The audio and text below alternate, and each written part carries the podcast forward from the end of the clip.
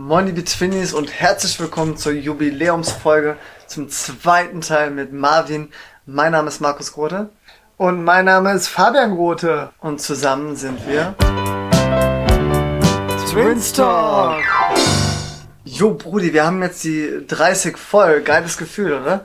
Mega. Also schon krass, wie lange wir jetzt dabei sind. Es macht immer noch Spaß, aber teilweise ist es terminlich zu zweit für uns schon schwierig, da am Ball zu bleiben, um jede Woche zu senden. Und mit einem Gast, äh, ja, da ist es noch schwieriger, oder? Auf jeden Fall. Deswegen erstmal ein, ein klitzekleines Sorry, vielleicht auch ein großes Sorry, dass, dass wir letzte Woche gefühlt zum ersten Mal überhaupt unseren, unseren Wochenrhythmus nicht einhalten konnten ähm, lag daran, dass unser Gast da einfach mal so ein bisschen äh, bei so einer rheinland-pfälzischen Meisterschaft mitmachen musste. Und dann hat er auch nur den zweiten Platz gemacht, aber meinetwegen ist schon okay, er ist immerhin zur Deutschen qualifiziert. Und ja, wir freuen uns, dass, dass wir heute mal äh, ordentlich mit ihm plaudern können, gell? Absolut. Ja, Marvin, ne? Ist kein Geheimnis, dass äh, du es schon zum zweiten Mal geschafft hast, vielleicht sogar noch ein drittes Mal. Wer weiß. Wie geht's dir? Wie war deine Anreise? Mir geht's super, danke, danke. Die Anreise war auch wie jedes, wie jedes Jahr, wollte ich schon sagen, wie, wie jede Woche äh, ähm, eine kleine Tortur. Ich habe zum ersten Mal den Aufzug nehmen können, weil äh, der Markus wohnt ja über uns. Äh, durfte ich, bin ich in den Genuss gekommen, auch endlich mal den Aufzug zu nehmen, den ich ja sonst nie nehmen muss. Ja, immerhin ein ganzes Stockwerk äh, ist, kann man auch nicht zu Fuß laufen, ne? nee, nee, nee, also wenn ich schon die Chance kriege, dann bin ich auch faul. Ich mache ja generell nicht so gerne Sport. Ja, da kommen wir im dritten Teil ein bisschen zu, aber jetzt erstmal noch äh, Spaß beiseite. Ey, mega herzlichen Glückwunsch zur, zur Vize-Rheinland-Pfälzischen Meisterschaft in Bodybuilding. Richtig geil, Junge. Ja, danke, danke. Ich habe mich, ich hab mich auch gefreut, war extremst überrascht, nicht damit gerechnet. Ähm, aber es ist tatsächlich passiert, es hat funktioniert, alles der Plan mit meinem Coach ist aufgegangen und äh, habe ich bei mir nichts, dir nichts den zweiten Platz gemacht. Ja, also machen wir uns nichts vor, für uns war es auch eine Überraschung. ja, wir haben dich da, da eher so äh, als Dritten gesehen. nee, äh, richtig, richtig nice. Vor allem bist du ja jetzt wirklich bei den Deutschen dabei und das, da sprechen wir dann im dritten Teil noch ein bisschen ausführlicher drüber. Äh, da, da freue ich mich jetzt schon drauf. Aber da, liebe Twinnies und Talkies, da müsst ihr euch jetzt noch eine Woche gedulden. Wir haben ja schon angekündigt, heute soll es ein bisschen ernstere Folge sein, zumindest vom Thema her. Mal, mal schauen, was wir daraus machen. Ähm, es geht nämlich um seinen aktuellen Job.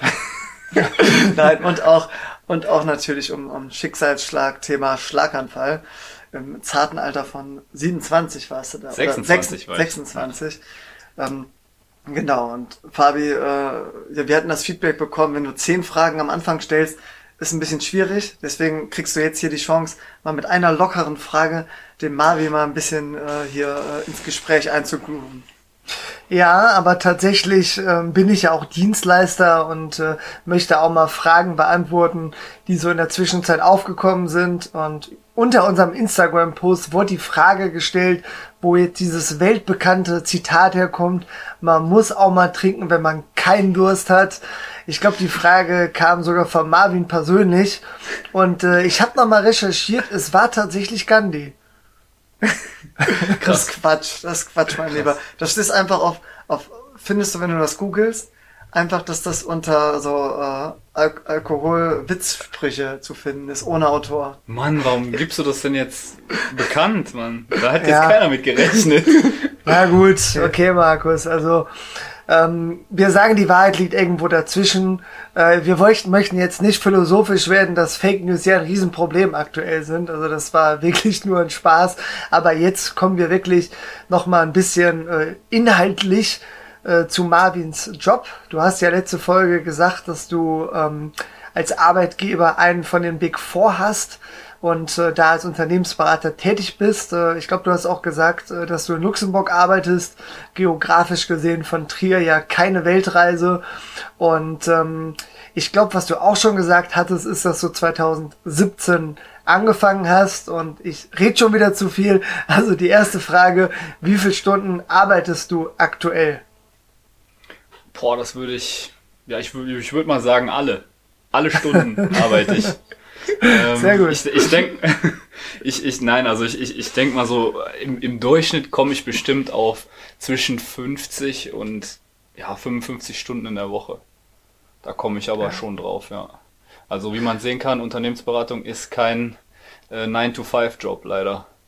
Ja. Ja gut, als Kind hast du ja äh, vor, als äh, Müllmann einmal die Woche zu arbeiten.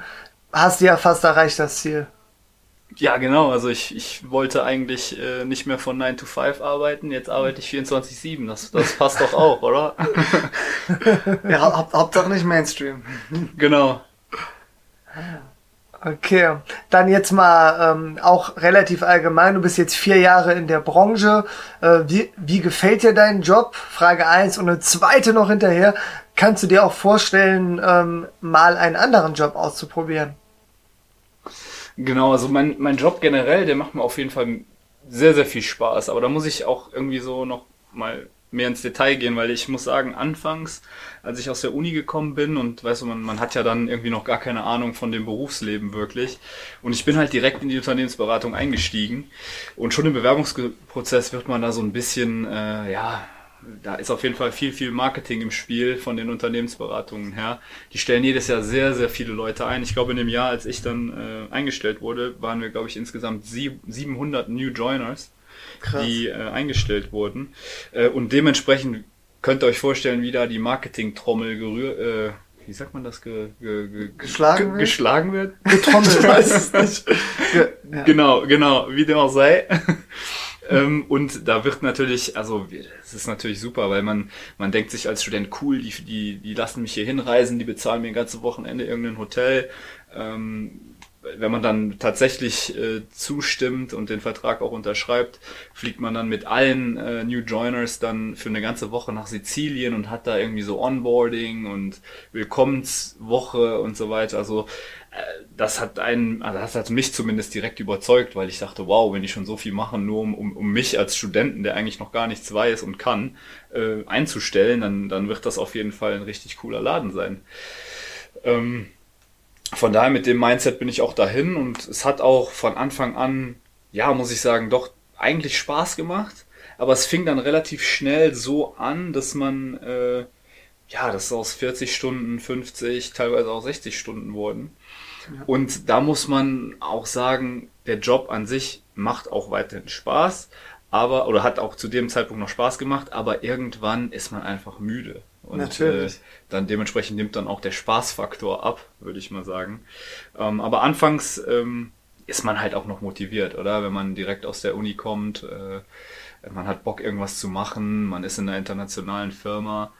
Ähm, ja, und trifft dann da auch natürlich super coole Leute. Also meine Kollegen sind super, super nett, super schlaue Menschen. Ähm, und da macht das Ganze natürlich auch noch ein bisschen mehr Spaß, wenn man dann von diesen Leuten auch noch was lernen kann. Ja, man, man wächst ja auch mit seinen Aufgaben und gerade als, als Student, wenn man das erste Mal richtig arbeitet, ist man ja, wie soll ich das sagen, man ist ja noch so motiviert, dass man denkt, okay, jetzt kann ich mal ein paar Jahre richtig durchstarten, na, dann macht es mir auch nichts aus, mal 50, äh, 60 Stunden zu arbeiten. Ähm, das hat sich dann aber immer auf montags bis freitags beschränkt, oder? Äh, genau, da war ich ziemlich, äh, ziemlich radikal. Also ich habe wirklich nie, ich habe vielleicht jetzt auf die letzten vier Jahre vielleicht zwei Wochenenden mal gearbeitet. Ah. Das war für mich so das erste Mal, wo ich dann noch Grenzen gesetzt habe, äh, was auch sein musste, weil ähm, ja irgendwo sonst sonst findet man irgendwo gar keine Ruhe mehr, vor allem in einem Job wie die Unternehmensberatung. Da kann man wirklich 24/7 arbeiten, eben aus dem Grund, weil es doch ein sehr ähm, wie soll ich sagen, so ein, das ist halt kein, man hat halt kein, man verkauft kein konkretes Produkt, ja. sondern man verkauft nur seine Expertise und dementsprechend gibt es auch nicht wirklich den Satz, ich bin jetzt fertig. Da, ja. Es ist alles projektbasiert, also man wird in der Unternehmensberatung immer wieder auf neue Projekte gesetzt, gestafft und ähm, dementsprechend sind diese Projekte, die haben meistens auch sehr, sehr krasse Deadlines ähm, und, und die dürfen dann auch nicht überschritten werden, weil da geht es auch teilweise um sehr, sehr viel Geld und sehr, sehr große Budgets ähm, ja, von dem, da kommt eigentlich der Stress her, dass der Kunde dem, den Stress, den, den Managern und, den, und also quasi unseren Chefs auferlegt und das läuft dann so ein bisschen in der Hierarchie runter, ja. bis es dann quasi bei mir in dem Fall als Analyst angekommen ist. Ähm, ja, und da muss man halt seine Grenzen setzen irgendwo. Das ist mir sehr, sehr schwer gefallen am Anfang und ich denke, bis zum Schlaganfall äh, ähm, habe ich auch sehr, sehr große Probleme damit gehabt, wirklich Nein zu sagen. Ja. Wow. Das, ja, ich glaube, das, das geht ja vielen so, weil wenn du das erste Mal im Job bist, dann willst du dich ja auch beweisen. Du willst ja keine Schwäche zeigen. Und dann mal was abzulehnen und zu sagen, ja, eigentlich will ich Feierabend machen. Ich glaube, das, das ist menschlich, dass es äh, sehr schwierig fällt. Und das, da braucht man, glaube ich, Zeit oder halt wirklich so, so, so ein krasses Ereignis, wo man mal komplett alles hinterfragt. Mhm. Ich glaube auch, das Problem ist, oder zumindest bei mir war das Problem, dass ich ähm, halt in der Schule war, dann die Uni gemacht habe und ich glaube, wenn man in der Schule oder in der Uni ist, ist es immer noch so, was auch immer der Lehrer oder der Professor dir sagt, das muss gemacht werden. Ja. Oder vorher, selbst früher in der Kindheit, hast du immer das gemacht, was deine Eltern dir gesagt haben. Normalerweise. Auf, normalerweise, genau. ähm, und dann stehst du auf einmal auf eigenen Beinen, ähm, musst dir deine eigenen Grenzen setzen und du hast aber weiterhin, sagen wir mal in dem Fall, deinen Chef an der Arbeit, der dir sagt, du musst jetzt das und das und das und das machen und du sagst zu allem Ja, weil du dir da, weil du der Meinung bist, dass wenn dein Chef dir was sagt, dass er, dass er dann erwartet, dass das auch getan wird. Und das ist auch für die meiste Zeit so, aber irgendwo muss man ähm, für sich dann auch irgendwann mal Nein sagen, sonst wird es einfach zu viel. Und damit hatte ich halt große Probleme, weil ich immer noch dieses Mindset hatte. Ja. Ähm, du musst das tun, was dir dein äh, Professor, dein Chef, dein Vater, deine Mutter auferlegt in dem Sinne. Ähm, ja, weil ich auch einfach keine vorherige Berufserfahrung hatte. Ja, natürlich vor allem, du denkst halt, das ist ein Befehl vom Chef. Wenn ich jetzt Nein sage, was passiert dann? Dann, dann hat er, macht er bei mir ein rotes Kreuz oder so. Und man, man lernt erst mit der Zeit, okay, man kann Nein sagen und trotzdem, äh, ja, geht's für einen selbst weiter, macht halt wer anders das oder es ist doch nicht so wichtig oder der Chef macht selbst. Also es ist quasi kein Weltuntergang, weil das muss man, glaube ich, verstehen. Das Nein sagen nicht heißt, dass auf einmal die Firma pleite geht oder so. Genau, das, das und man muss auch, also ich hatte große Probleme damit auch äh, Nein zu sagen, weil ich immer Angst davor hatte, oh mein Gott, was denken die anderen von mir? Ja. Dann denkt ja. mein Chef oder meine Kollegen, ich kann das nicht, ich bin dumm oder auch äh, schon alleine, das, das ist ja das Paradox an der Unternehmensberatung. Man kommt aus der Uni, man hat gar keine Erfahrung und auf einmal bist du beim Kunden und musst, den, musst die beraten. Und ich bin immer davon ausgegangen, dass ich vom Kunden immer alles wissen muss. Ah ja. Ähm, ja. Und dadurch machst du dir immer noch mehr Stress, immer noch mehr Druck, obwohl das gar nicht so ist. Ähm, als Berater gehst du dahin und hast die Projekte und klar solltest du eine gewisse Expertise mitbringen, aber dafür hast du deine, deine Manager, die mit dir auf diesem Projekt sind ähm, und dich quasi nur so anlernen über die erste Zeit, damit du dann selber deine Expertise aufbaust. Ähm, aber klar, anfangs hat man das nicht. Äh, und wie gesagt, ich bin dann immer davon ausgegangen, ich muss immer alles wissen. Und das hat mich immens unter Druck gesetzt. Fabi, möchtest du auch, auch mal eine Frage stellen? Ja, vielen Dank. ähm, ja, also zum einen kann ich, kann ich das sehr gut nachvollziehen. Zum einen von der Logik, zum anderen, weil ich ja auch in der studentischen Unternehmensberatung war. Da habe ich tatsächlich nie ähm, richtige Projekte beim Kunden gemacht, ähm, die auch bezahlt wurden, sondern ich hatte nur mein Anwärterprojekt, ähm, wo ich in einem Startup geholfen habe, aber das Anwärterprojekt ist immer ohne Bezahlung und ähm, habe da auch äh, viel bei gelernt. Und ähm, uns wurde dann auch erklärt, okay, ihr braucht nicht viele Vorkenntnisse, ihr braucht einfach nur Eigenmotivation, euch die Dinge anzueignen. Wir hatten eine große Datenbank mit abgeschlossenen Projekten, wo man eine Menge nachlesen konnte. Wir hatten Mitglieder, die länger dabei sind, die man fragen konnte. Also wir hatten einfach die Strukturen, ähm, wo die Expertise und die Erfahrung vorhanden war. Und ähm, das hat einem dann auch Selbstsicherheit gegeben. Bei mir jetzt aus Zeitgründen äh, da nicht geklappt, äh, mich da auf die ähm, externen Projekte zu bewerben und da eigenes Geld zu verdienen. Ich war ja viel im Fachschaftsrat und so, aber äh, diese Selbstzweifel, die kann ich äh, da gut nachvollziehen. Ähm, wobei man als studentischer Unternehmensberater sicherlich ähm, nicht mit derselben Erwartungshaltung ähm, ja, konfrontiert ist, wie als wenn man von einer ähm, richtigen Unternehmensberatung, einer gestandenen, bekannten Unternehmensberatung, äh, wenn man da zum Kunden reist. Ne? Ähm, ja, also kann ich sehr gut verstehen, Marvin. Und ähm, ich denke, es wird Zeit, dass wir uns dann dem ernsteren Teil der äh, Folge nähern. Du hast ja dann Ich hatte 2000... noch ein... Ja, okay, Markus, gerne. Ganz kurz, weil ein, ein, eine Ergänzung noch. Äh, sind, sind da jetzt nicht so im Zeitstress, weil jetzt haben wir keinen Anschlusstermin. Also können, können wir uns mal ein bisschen äh, näher darüber informieren. So, ähm, ich glaube, was viele Twinnies und Talkies interessiert, ist, äh, wenn, wenn du als Unternehmensberater mit dem Kunden sprichst, ähm, mit, mit welcher Hierarchie sprichst du da? Also ist das dann schon eher wie bei dir irgendein Analyst da oder äh, sprichst du da teilweise auch mal mit Leuten, die richtig was zu sagen haben? Ähm, also, okay, wenn man an, anfängt als Analyst, ähm, ist man ja ganz unten in der Hierarchie und meistens schicken die dich auf jeden Fall nicht alleine zum Kunden. Meistens hast du dann immer einen Manager bei dir oder einen Senior-Berater oder einen Berater, der dann halt für dich in dem Sinne nicht unbedingt spricht, aber der halt die meisten Meetings führt, die meisten ja. Workshops auch leitet. Also normalerweise schicken die dich nicht alleine dahin. Ähm, weil es ist natürlich auch ein Risiko für die Firma, wenn ich da jetzt jemanden hinschicke, der keine Ahnung hat, äh, der Kunde ist unzufrieden und im Endeffekt äh, fällt das, wirft das ein schlechtes Image auf die Firma. Ja. Ähm, also da hat man eigentlich immer diesen, diesen, dieses, dieses Wissen.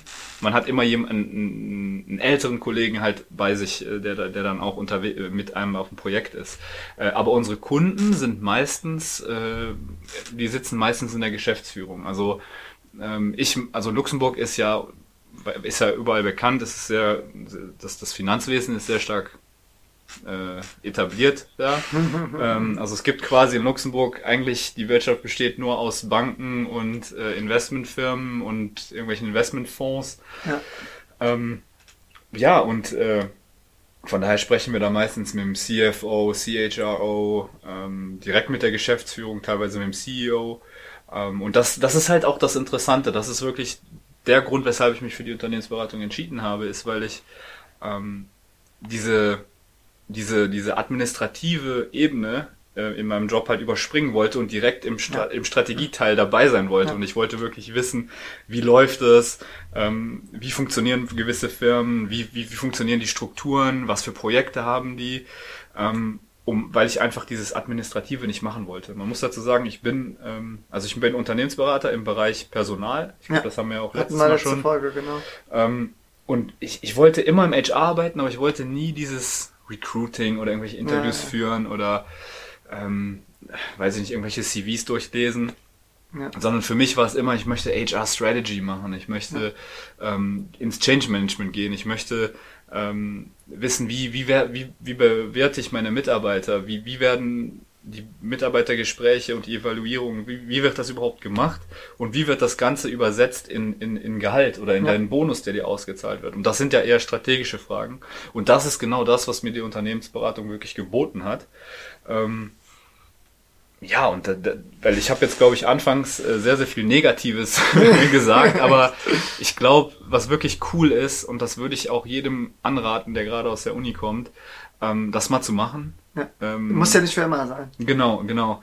Ähm, und ich glaube, die, die, muss nicht für immer sein, das ist ein guter Satz, weil äh, ich glaube, bei uns der Turnover ist anderthalb Jahre bleiben die meisten oder zwei wow. Jahre höchstens. So bin ich mit vier Jahren schon äh, ein Senior bei uns.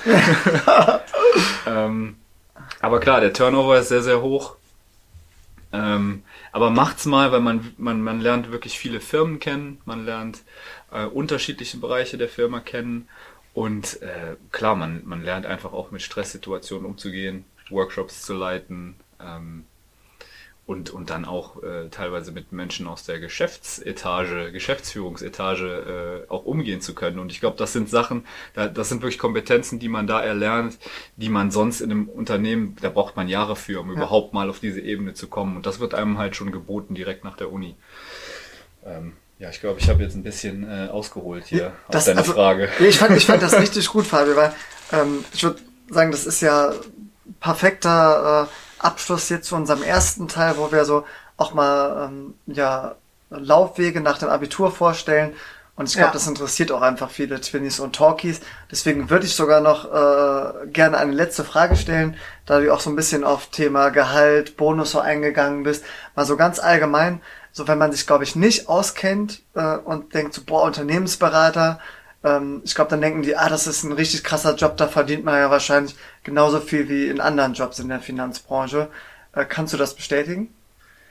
Ich würde es gerne bestätigen, aber ich glaube, es ist nicht so.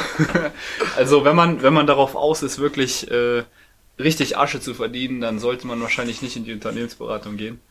Ähm, aber es ist lustig, weil ich hier auch von vielen Leuten das Gleiche gehört habe. Die sagen dann, oh ja, die Berater, die kommen immer in ihren äh, dicken äh, Benz und so und, und, und Firmenwagen und im schicken Anzug und sind immer in den besten Hotels und so. Ähm, das, das stimmt auch. Also wir haben ja, Firmen, Firmenwagen und wir sind auch immer in nice Hotels und so, aber äh, wenn es zur Bezahlung geht, also da, das lohnt sich einfach nicht. Also diese, diese, die, ich glaube, wenn ich mein, mein Gehalt auf die Stunde runterrechnen würde, ah, okay. äh, hätte man in, in, im, Rest der Finanzbranche auf jeden Fall viel mehr raus, wenn man da nicht so viel arbeiten muss. Also nicht, nicht die Stunden macht äh, und da einfach viel mehr verdient. Ähm, ich glaube generell kann man sagen, Luxemburg ist auf jeden Fall attraktiv, was die Bezahlung angeht. Ist auch, glaube ich, kein Geheimnis. Nee. Ähm, aber ich glaube, man verdient in der Wirtschaft in Luxemburg außerhalb der Unternehmensberatung um die 30 Prozent mehr als in der Boah. Unternehmensberatung selber, ja. Und das macht auch keinen Bonus, den wir da kriegen, wett. Das macht auch nicht das Firmen, für den Firmenwagen wett. Ähm, ja, also es ist schon, man muss es schon machen, um die Erfahrung zu sammeln und es ist natürlich sehr gut, wenn man sowas in seinem Lebenslauf stehen hat. Lebenslauf. Damit man, ich habe mir dann auch gedacht, so, du machst das jetzt ein paar Jahre, du knechtest da jetzt erstmal äh, und äh, danach kannst du dir dann einen Job aussuchen, weil meistens ist es ja so, dass man vom Kunden dann abgeworben wird.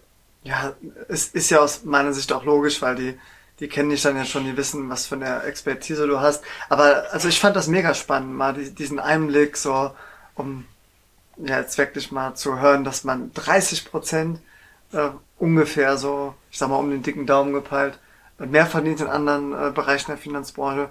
Äh, super spannend, mal so, so einen äh, direkten Einblick zu bekommen. Ähm, vielleicht, vielleicht auch noch ein gutes Beispiel ähm, ist, äh, sorry, dass ich dich da unterbreche.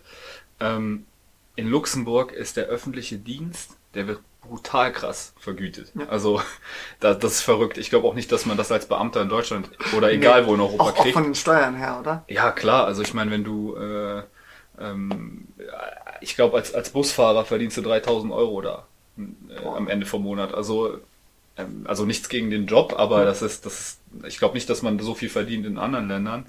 Ähm, oder selbst wenn man verbeamtet ist und bei der Regierung arbeitet, da steigt man mit 6.000 bis 7.000 Euro im Monat ein. Also ähm, da kann man schon sehen, dass es andere Branchen gibt in Luxemburg, die doch lukrativer sind als die Unternehmensberatung. Ja, ähm, ich glaube mal, ich muss, muss, muss auch sagen, es kommt auch immer noch an, wie man verhandelt.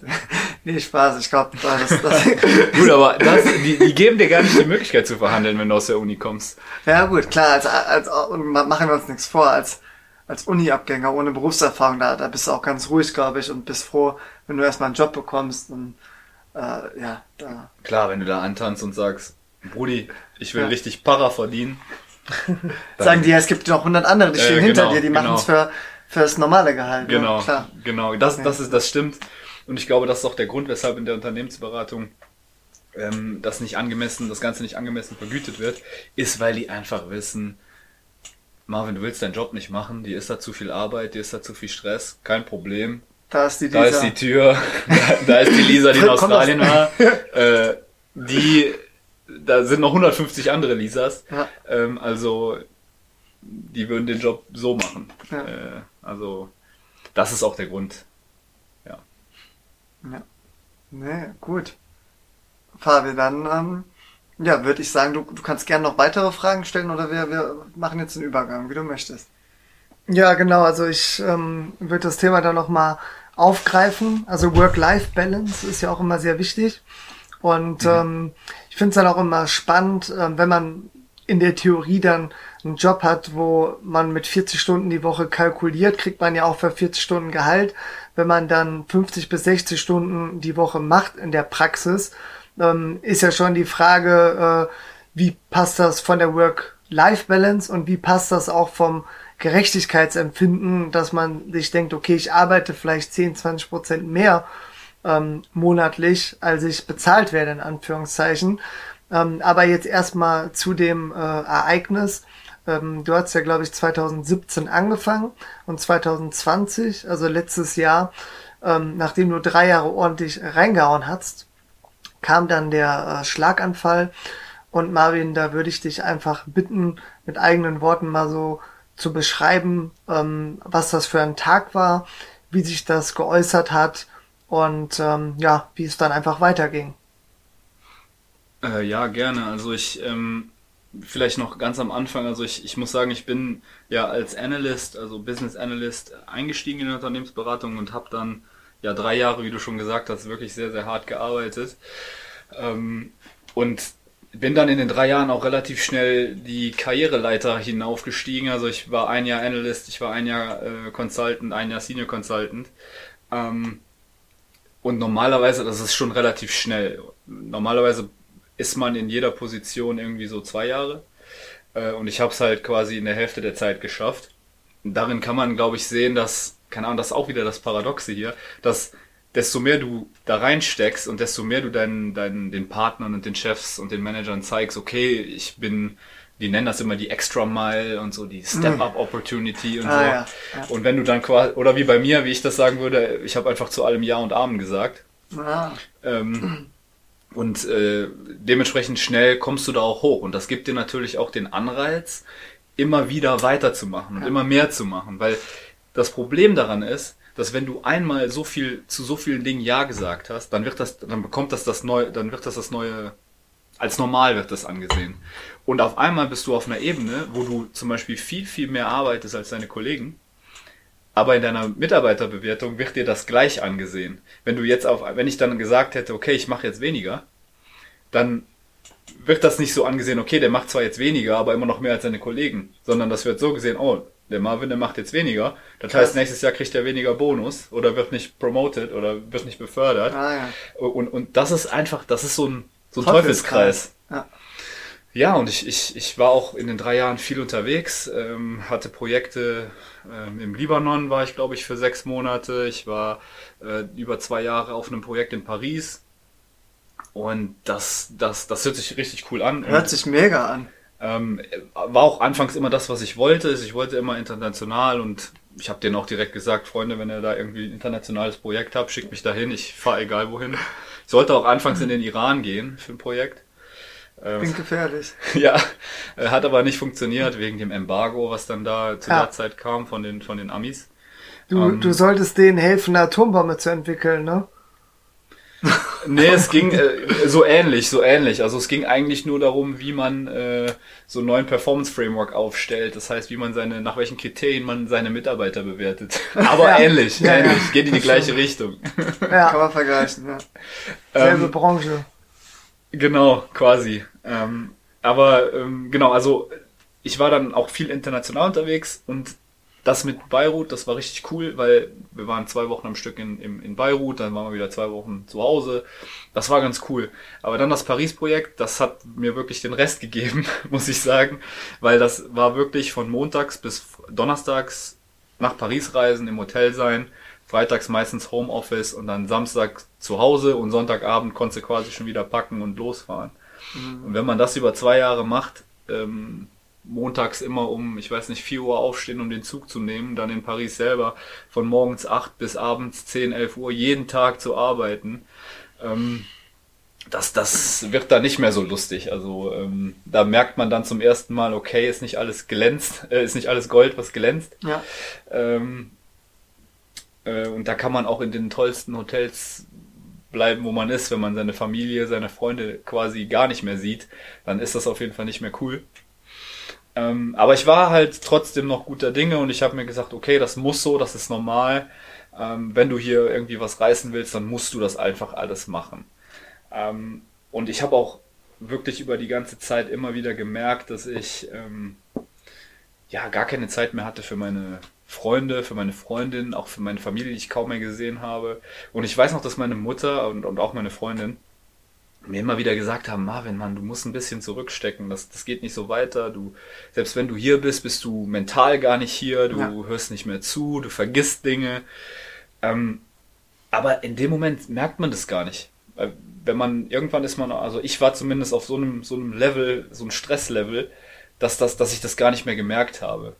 Ähm, das hat sich, ich habe dann die ersten Anzeichen von, ich weiß nicht, ob es Anzeichen von einem Burnout war, aber ich habe dann zum ersten Mal, ähm, ich keine Ahnung, das fing so an, dass wir, ich gebe euch einfach mal ein Beispiel. Ja. Ähm, ich bin dann meistens samstags, sind wir öfters mal nach Belgien zu meiner Familie gefahren. Und es ging dann samstags morgens darum, okay, du musst jetzt ein paar Sachen packen, äh, weil du ja Samstag und Sonntag in Belgien bist. Und ich weiß noch, ich stehe vor meinem Schrank, vor meinem Kleiderschrank und ich habe den Koffer vor mir.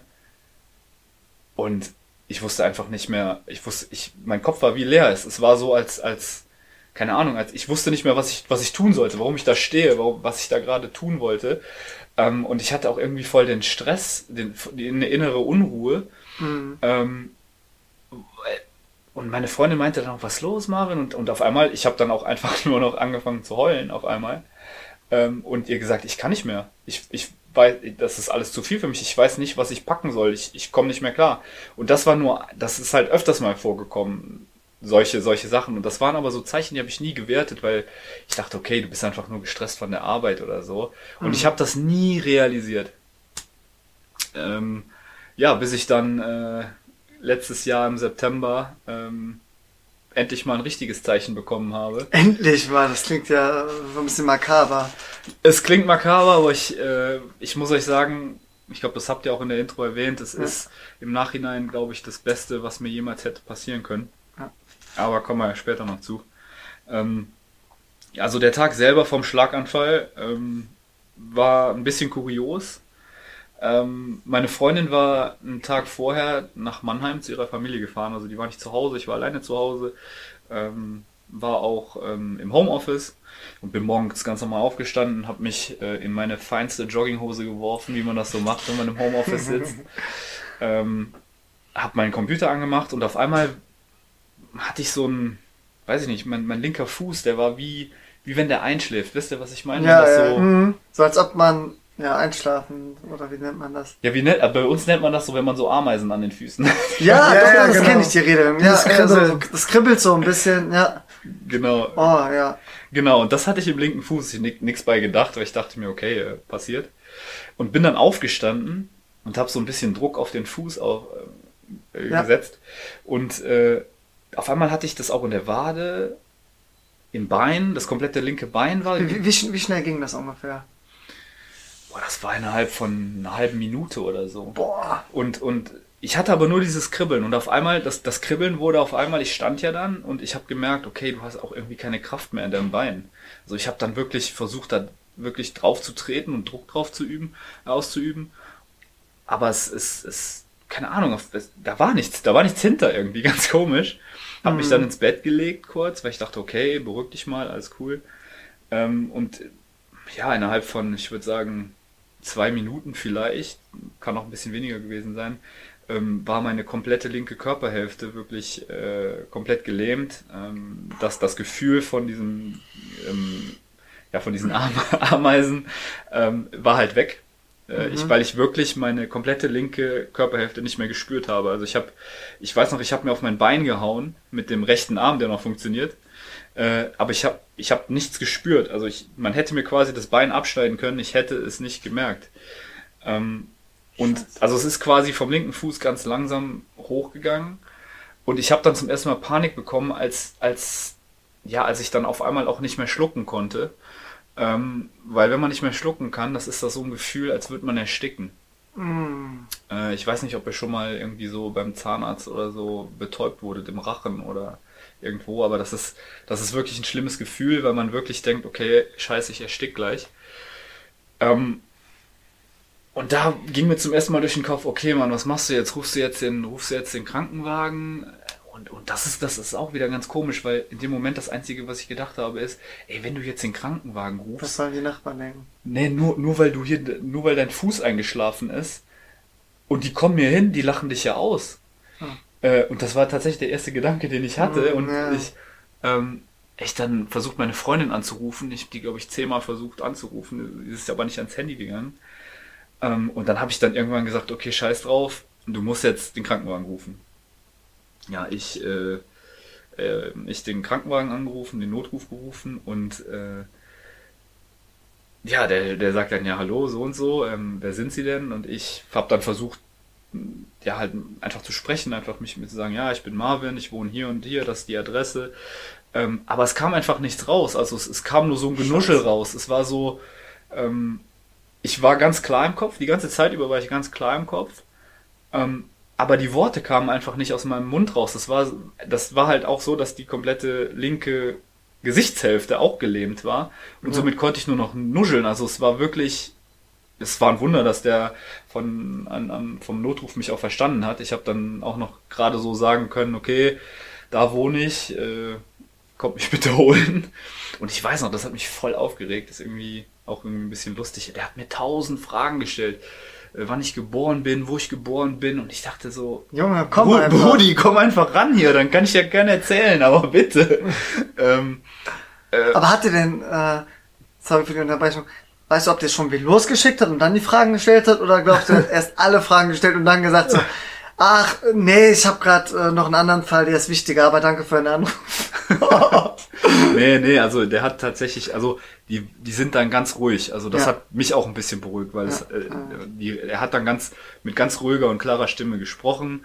Ähm, und das hat mir so ein bisschen das Gefühl gegeben, okay, alles ist gut, ja. ähm, passiert schon nichts. Ja, und hat dann so Sachen gefragt, okay, was genau habe ich? Und ich habe dann in meinem Genuschel versucht zu sagen, äh, taub, linke Seite, komplett taub, äh, spreche, dass ich nicht sprechen konnte, hat er gehört. Ähm, ja, und dann hat er gesagt, okay, er wird jetzt den Krankenwagen losschicken. Und das Problem war zu dem Zeitpunkt, dass ich, wie gesagt, erstmal alleine zu Hause war und wir haben zu dem Zeitpunkt noch in einem Mehrfamilienhaus gelebt. Also da waren mehrere Parteien, ich glaube sechs oder sieben Parteien in dem Haus. Ähm, die hätten mich also quasi gar nicht gefunden, bis, also die hätten da wahrscheinlich erstmal überall suchen müssen, bis sie mich gefunden hätten. Da habe ich mir gedacht, okay, beruhig dich erstmal, ich habe dann so zwei, drei Minuten habe ich im Bett gelegen und mir auf mich selbst eingeredet und erstmal versucht, ganz normal und ruhig zu atmen. Als ich mich dann beruhigt habe, habe ich dann gedacht, okay, ähm, du musst an die Tür kommen, du musst dich irgendwie bemerkbar machen, weil die finden dich gar nicht. Außerdem war meine Haustür abgeschlossen. Ähm, und die kommen ja gar nicht rein, es sei denn, die brechen hier mit der Feuerwehr oder der Polizei meine Tür auf. Ähm, und ich dachte, okay, versucht dich hinzusetzen. Das ging auch, weil meine rechte Körperseite, die hat ja noch, die war ja noch äh, voll funktionsfähig. Ähm, hab mich dann aufrecht gesetzt und hab dann versucht, okay, du kannst bestimmt noch bis zur Tür mit dem, mit der, mit dem einen Bein halt irgendwie hinhumpeln. Hab mich hingestellt, also hab mich an der Tür hochgezogen und wollte den ersten Schritt machen und bin dann einfach nur bumm auf den Boden gefallen. Fuck. Ähm, weil ich ja, wie gesagt, nichts mehr gespürt habe. Ich konnte nichts mehr bewegen. Ähm, und ich lag dann am Boden und habe mich dann noch ähm, ja, mit meinem rechten Arm noch über den Boden gezogen bis zur Haustüre. Ähm, durch den Flur bis zur Haustüre, habe die Haustür aufgemacht. Ähm, und ich weiß noch, an dem Tag war es auch noch in Strömend am Regnen. Ach du Scheiße. Ähm, lag dann da und habe dann einfach nach Hilfe gerufen. Äh, und zum Glück waren meine Nachbarn von über uns da. Die sind dann auch direkt gekommen. Die Nachbarn von gegenüber haben das auch gesehen. Ähm, die sind dann auch gekommen, ja, und dann haben die mit mir erstmal auf den, äh, auf den äh, Krankenwagen gewartet. Ähm, und ja, in dem Moment lag ich erstmal da und im Regen und die wollten mich natürlich auch nicht bewegen, weil die nicht wussten, was genau ich hatte, weil ich glaube, wenn man so irgendwie einen Unfall hat oder so und, und wenn man dann irgendwie, es hätte ja auch sein können, dass ich gefallen bin oder ja. sowas und dass ich mir irgendwie was verletzt ha habe. Also lag ich dann da am Boden und in dem Moment gingen mir einfach Sachen durch tausend Dinge durch den Kopf. So, ich dachte mir einfach, scheiße, Mann, du bist jetzt dein Leben lang im Rollstuhl. Weil das war das Gute. Ich habe mir gedacht, okay, gestorben bist du nicht. Das ist schon mal, ist schon mal nicht schlecht. Aber wusstest du in dem Moment, was das war? Als ich da gelegen habe, habe ich mir dann schon gedacht, okay, es ist bestimmt ein Schlaganfall, weil auch meine linke, meine linke Mundhälfte hing so runter. Hm. Und das, ich weiß nicht warum, das war, glaube ich, das einzige, also wo ich dann gedacht habe, okay, das ist bestimmt ein Schlaganfall, weil ich hatte mich vorher nie mit dem Thema auseinandergesetzt. Aber ich weiß, dass wenn man einen Schlaganfall hatte, dass das eins der Symptome ja. ist. Ja. Ähm, ja, und dann lag ich dann erstmal da, bis der Krankenwagen gekommen ist. Ach du Scheiße, ja. Also vor allem, ich weiß nicht, wie es dir geht, aber ich bin, bin gerade ein bisschen sprachlos und ich nehme das gerade richtig mit. Ja, ich kannte die Story ja schon so grob, als ich äh, in Trier ähm, war zu Besuch. Aber jetzt äh, nochmal mit, mit, mit den ganzen Details ist schon krass. Ja, Marvin, ähm, wie war das denn, als dann der Krankenwagen endlich angekommen ist? Äh, ja, die, die sind dann auch, ich, das kam mir vor wie eine Ewigkeit. Ich, ich, wenn man mich gefragt hätte, ich glaube, ich habe da drei Stunden gelegen. Aber ich glaube, es war im Endeffekt nur 15 Minuten. Ähm, die sind dann auch gekommen, haben mich dann nur eingeladen äh, und sind mit mir direkt zum Krankenhaus. Ähm, wie gesagt, das Einzige, was mir wirklich durch den Kopf ging, war, scheiße Mann, du bist jetzt 26 äh, dein Leben ist vorbei, du rollst jetzt nur noch mit dem Rollstuhl durch die Gegend, äh, arbeiten kannst ja auch nicht mit einem Arm. Das ist auch wieder das Verrückte. Ich habe das erste, was ich gedacht habe, scheiße, du kannst nicht arbeiten gehen. Ähm, scheiße, du hast dich noch nicht krank gemeldet. Ja, das, das auch, das auch tatsächlich, weil ich hatte an dem Tag ähm, verschiedene Meetings. Äh, ich hatte, konnte niemandem Bescheid sagen und ich dachte, scheiße, Mann, du hast eigentlich einen Call jetzt in einer Stunde und, und das war einfach alles so komplett im Nachhinein komplett dumme Gedanken. Ja. Ähm, aber es war trotzdem das Erste, was mir so im Kopf, durch den Kopf ging. Ähm, wir sind dann in, in, in, direkt auf die Notaufnahme, zur Not, in die Notaufnahme gefahren. Ähm, ja, und äh, die sind dann, ja, da kamen dann direkt, äh, weiß ich nicht, fünf, fünf, fünf Ärzte an und, und fünf Krankenschwestern. Ähm, und ich weiß noch, dass der, die erste Krankenschwester den, den Notarzt halt gefragt hat, okay, äh, was, was, was, was haben wir hier? Und dann hat er, äh, meinte der Notarzt, ja, ist Verdacht auf Schlaganfall. So und so, das sind die Symptome. Und ich weiß noch, die Krankenschwester guckt mich an, guckt den Arzt an und sagt, wie alt ist er denn? Und der Notarzt, ja, 26. Und dann kamen irgendwie von überall aus jeder Ecke irgendwelche Leute und Ärzte an. Die haben mich dann direkt in so ein, so ein CT gesteckt, also so, ein, so eine Röhre. Mm. Die, dich dann mm. die spritzen dir dann so Kontrastmittel, um zu gucken, ähm, weshalb ich diesen Schlaganfall hatte. Weil meistens ja. ist es so, dass man entweder platzt einem eine Ader ja. oder, ähm, wie bei mir das der Fall war, du hast ein Blutgerinnsel, das dir irgendwie ähm, irgendwo im Gehirn irgendwas blockiert, das auch der Grund ist, weshalb Teile deiner motorischen Fähigkeiten nicht mehr da sind. Mhm. Ähm, da haben die aber im CT tatsächlich nichts gefunden. Die haben dann auch verschiedene ähm, ja, Übungen mit mir gemacht. Äh, Ging es dir denn dann schon einigermaßen besser oder? Ja, also ich war in dem Moment dann schon ein bisschen beruhigt, weil ich dachte, wie gesagt, du bist nicht gestorben. Ja. Also äh, die Panik war erstmal weg. Ähm, ja, aber diese, einfach dieser Gedanke, man, du sitzt jetzt den Rest deines Lebens im, im, im, im Rollstuhl und kannst nicht mehr reden und, und sabberst vor dir hin, das war schon krass. Also das war, das, da, da muss ich echt sagen, da habe ich gedacht, dein Leben ist so ein bisschen vorbei. So, was hast du eigentlich gemacht im, im Leben? War all das, was du bisher gemacht hast, war das wirklich gut? Ähm, war es das wert irgendwie? Hast du dein Leben gelebt, so wie du es immer wolltest? Ähm, oder, oder, ja, und, und, und keine Ahnung, dann, dann haben die mit mir auch noch verschiedene Übungen gemacht. Irgendwie, äh, ob ich mein, mit Augen, du musst dann deine Augen zumachen und versuchen, beide Fingerspitzen aneinander zu tun. Mhm. War ja natürlich äh, nicht so einfach, wenn die linke Seite gelähmt ist. Ähm, ja, und dann haben, dann, dann haben die mich dann erstmal äh, auf die, die, die, die Stroke Unit verlegt und haben dann da äh, äh, ja, haben, haben dann erstmal mich da, mich, mich da warten lassen eigentlich, weil ähm, im CT wurde halt nichts gefunden, kein Blutgerinnsel. Der Arzt meinte dann zu mir, okay, äh, hast du oft, hast du Kopfschmerzen, hast du auch mit Migräne zu tun? Und klar, ich habe seitdem ich zwölf bin wirklich sehr, sehr, sehr starke Migräne. Ich kriege dann auch eine Aura, ich, ich, ich kann dann auf einem Auge gar nichts mehr sehen. Krass. Und der Arzt meinte dann zuerst zu mir, okay, hast du jetzt Kopfschmerzen? Und ich weiß noch nach, also ich hatte extreme Kopfschmerzen also während, dem, während das Ganze passiert ist mit der Lähmung, hatte ich eigentlich gar nichts, also gar keine Schmerzen. Ähm, nur von jetzt auf gleich hatte ich die schlimmsten Kopfschmerzen überhaupt. Und Scheiße. der Arzt meinte halt zu mir, dass es, es kann sein, dass ich nur eine Migräne hatte. What? Und ich habe mir noch gedacht, Brudi, ich habe in meinem ganzen Leben schon sehr, sehr viele Migräne, sehr oft Migräne gehabt. Aber ich hatte doch also noch nie, dass ich mein, mein ganzer linke Körperseite gelähmt ist. Und das ist ja der, das ganz klassische Anzeichen für einen Schlaganfall. Also eine Körperseite, Körperhälfte gelähmt. Genau, genau. Ja. Und, und äh, klar, aber dann, ich habe dann im Nachhinein das Ganze nochmal so ein bisschen gegoogelt und es stimmt tatsächlich, manche Leute, die haben so starke Migräne, dass sie tatsächlich für eine Zeit lang gelähmt sind, irgendwelche ah, okay. Körperteile. Okay. Das beschränkt sich aber hauptsächlich auf die Hand oder einen Fuß oder so, dass da nicht die ganze linke Körperseite. Ähm, also das kann schon sein. Ja.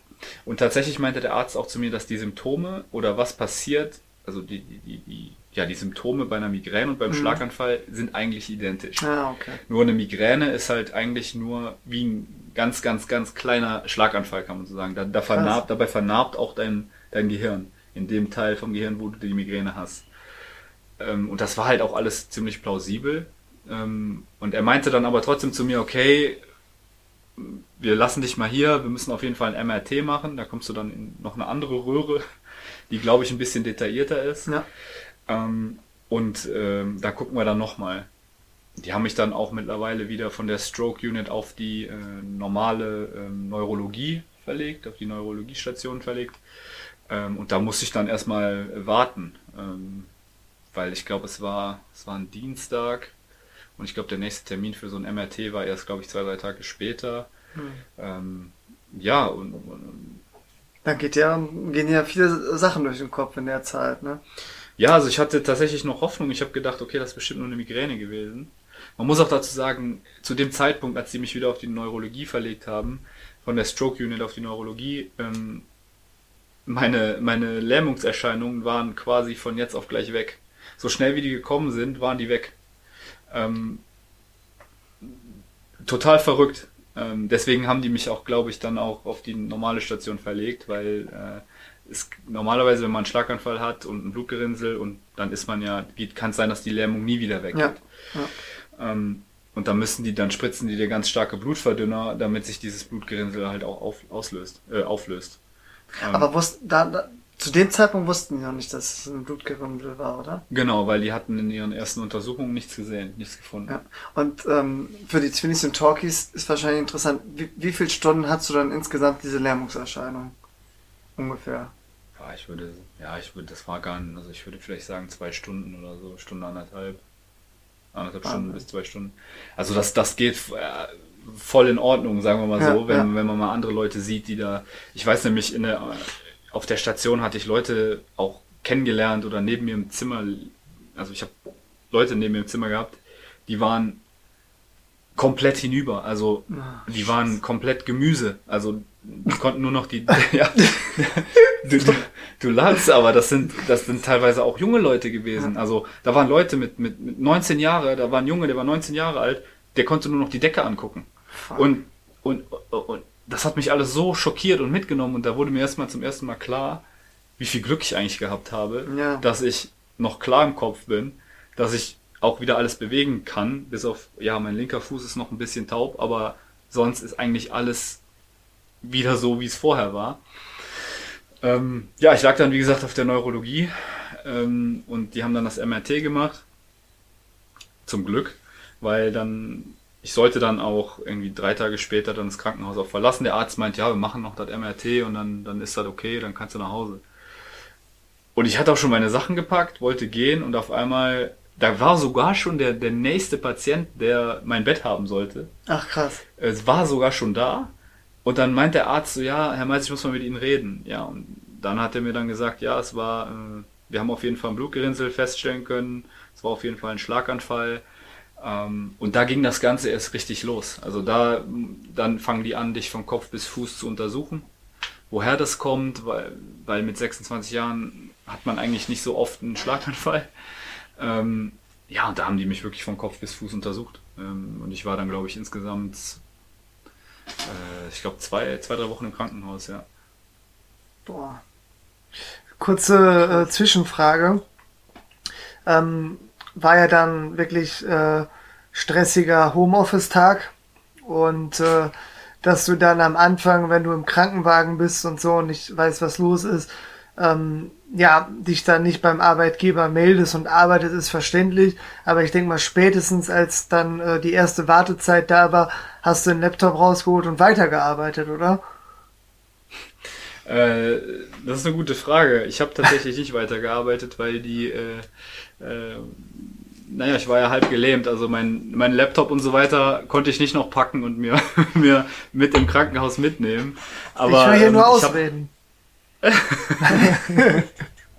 Genau, also so wenn hätten die ich Personalchef wäre, Abmahnung. Genau, direkt gefeuert. ähm, nee, also ich, ich weiß aber noch, dass ich in dem Moment, dass ich da dann auf der Neurologie lag, habe ich dann auch, ich hatte mein Handy dabei. Ähm, ich gucke auf mein Handy, ey, 25 verpasste Anrufe von äh, Lisa, von meiner Mutter, von, ähm, äh, von meinem Chef, von, von allen Leuten. Ja. Und ich dachte, okay, wo, wo fängst du an? Ähm, ich habe dann erstmal meine, ähm, äh, ich habe dann erstmal Lisa angerufen. Die ist dann auch sofort mit Familie und allem direkt gekommen nach Trier. Ich habe meine Mutter angerufen, die auch, die hat dann, glaube ich, auch noch mit der Krankenschwester so ein bisschen ähm, sich unterhalten und gefragt, wie jetzt die Situation aus, äh, aussieht. Meine Mutter ist dann auch sofort gekommen aus Belgien. Ähm, ja, und von, von der Arbeit her, ich habe dann auch irgendwann, habe ich dann auch mal gedacht, okay, rufst mal deinen Chef an. Und ich weiß noch, ich rufe den an und ich sag so, ja, so und so, das ist passiert, Verdacht auf Schlaganfall. Äh, ich denk mal so, dass ich jetzt diese Woche auf jeden Fall nicht mehr arbeiten komme. Weil für mich, ich hatte gar keine Ahnung, wie lange sowas, wie lange sowas hält oder wie, wie lange man dafür krankgeschrieben wird. Ähm, ja, aber das, das ging mir tatsächlich die ganze Zeit auch durch den Kopf, so, weil, weil du musst da jetzt unbedingt Bescheid sagen. Ähm, und äh, ja, also ich glaube, was, was noch vielleicht eine krasse Story war, ist, dass ich dann auch meine eine, einen Manager angerufen habe und äh, der mich auch noch so fragt, äh, äh, ja, krass, woher kann das denn kommen? Und ich glaube, das war das erste Mal, wo ich so ein bisschen eskaliert bin und gesagt habe, okay, wie jetzt, woher soll das kommen? Ich habe seit seit seit Wochen sage ich dir, dass ich äh, nicht mehr kann, dass das zu viel ist, dass ich äh, eine Pause brauche, dass dass, dass das nicht mehr geht. Äh, oh. äh, und du fragst mich jetzt, wo, wo, woher das kommt. Und da, da bin ich vielleicht auch ein bisschen äh, zu weit gegangen, glaube ich. Aber in dem Moment war ich einfach, das, die ganze Frustration der letzten Monate kam ja, einfach ja, aus diesem ja. äh, Anruf einfach raus. Und da hatte ich auch lange mit mir zu kämpfen, weil ich war auch wirklich sehr, sehr äh, sauer auf diesen Manager da zu dem Zeitpunkt. Aber irgendwann habe ich mir nochmal, habe ich, hab ich das Ganze ein bisschen Revue passieren lassen und im Endeffekt habe ich auch mit dem ganzen Frieden geschlossen. Ich habe dann auch gedacht, okay, die Manager bei uns genauso viel Stress wie ich habe, genauso viel Stress haben die Manager, genauso viel Stress haben die Partner und es, es liegt, es war nicht der Fehler des Managers, sondern eigentlich nur mein eigener Fehler.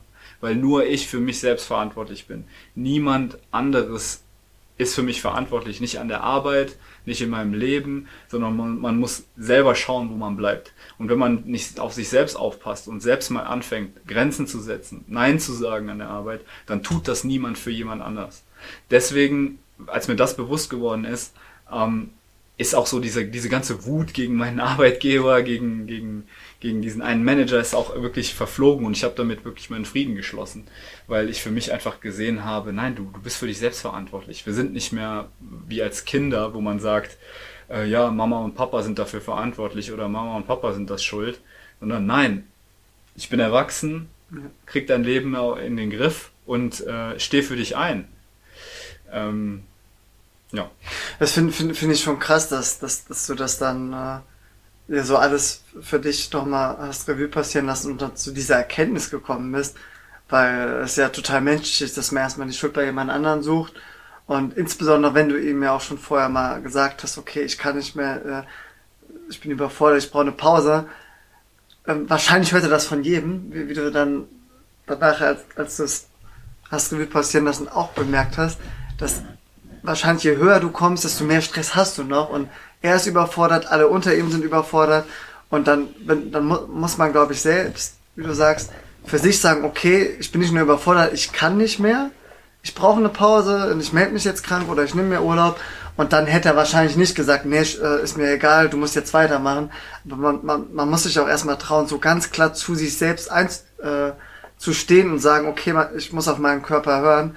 Und das finde ich schon, schon mal äh, richtig, richtig wichtige Erkenntnis jetzt in dieser Folge für, für alle, dass, dass man das, das als Appell sieht, dass man auf seinen Körper hört und äh, sich dann traut, mal auch anderen Grenzen aufzuzeigen, weil solche Formulierungen wie, ja, ich brauche eine Pause, ich kann nicht mehr, ich glaube, die, die nimmt niemand ernst, wenn, wenn man die nicht dann durchsetzt. Ne? Genau, genau, das ist das. Und das ist so, so wichtig, dass man, dass man einfach für sich selbst einsteht. Ähm, immer in dieser, ich habe ich hab mich oft in dieser Opferrolle gesehen. Ja. Ich habe immer gesehen, okay, ich arbeite doch schon so viel, warum macht mein Manager nichts, warum macht mein Vorgesetzter nichts?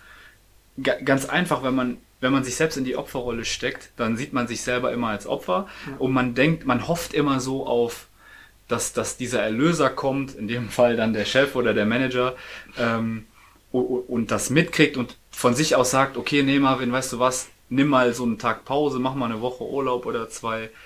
So wie man das gewohnt ist von seinen Eltern. Ja, genau, die Eltern, das ist ja das Schöne.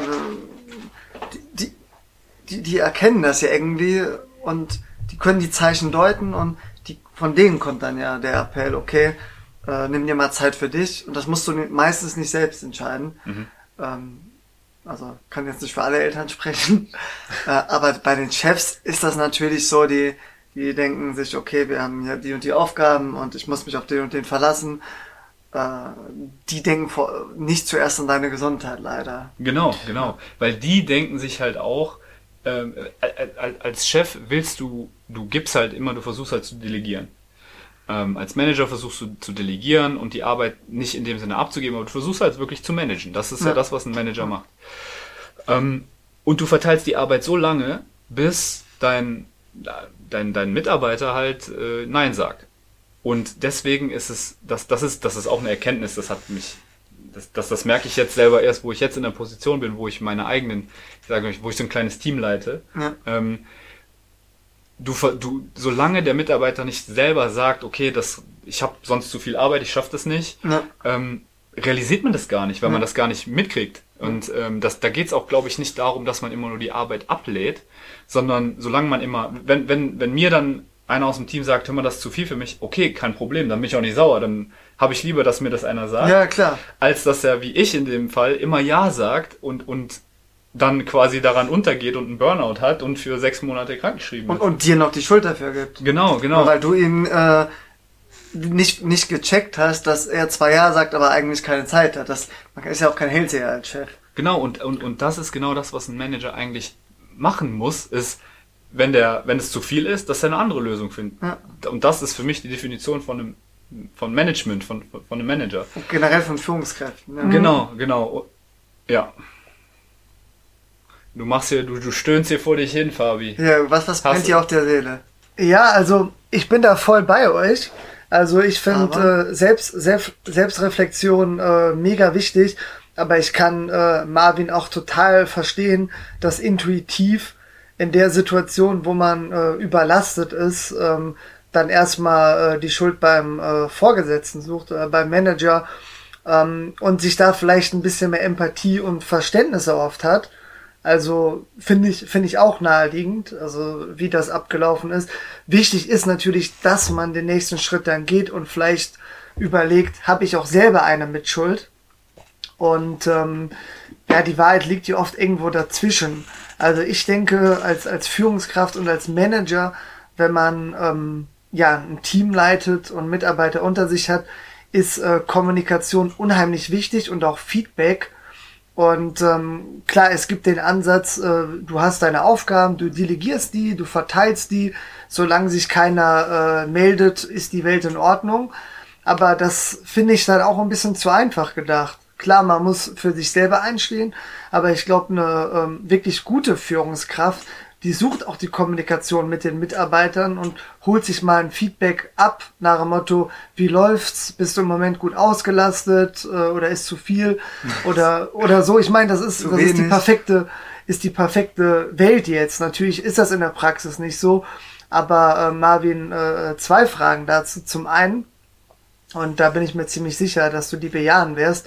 Wenn du jetzt ein kleines Team leitest, ähm, versuchst du da äh, größeren Wert auf Kommunikation zu legen? Und die zweite Frage, glaubst du, dass dein kleiner Ausraster gegenüber äh, dem Manager vielleicht auch ähm, ein Denkanstoß für ihn war, seinen Glaubenssatz ähm, zu ändern. Er hat hier offenbar den Glaubenssatz, äh, solange ich nichts höre, ist die Welt in Ordnung. Vielleicht hat er dann auch nochmal reflektiert.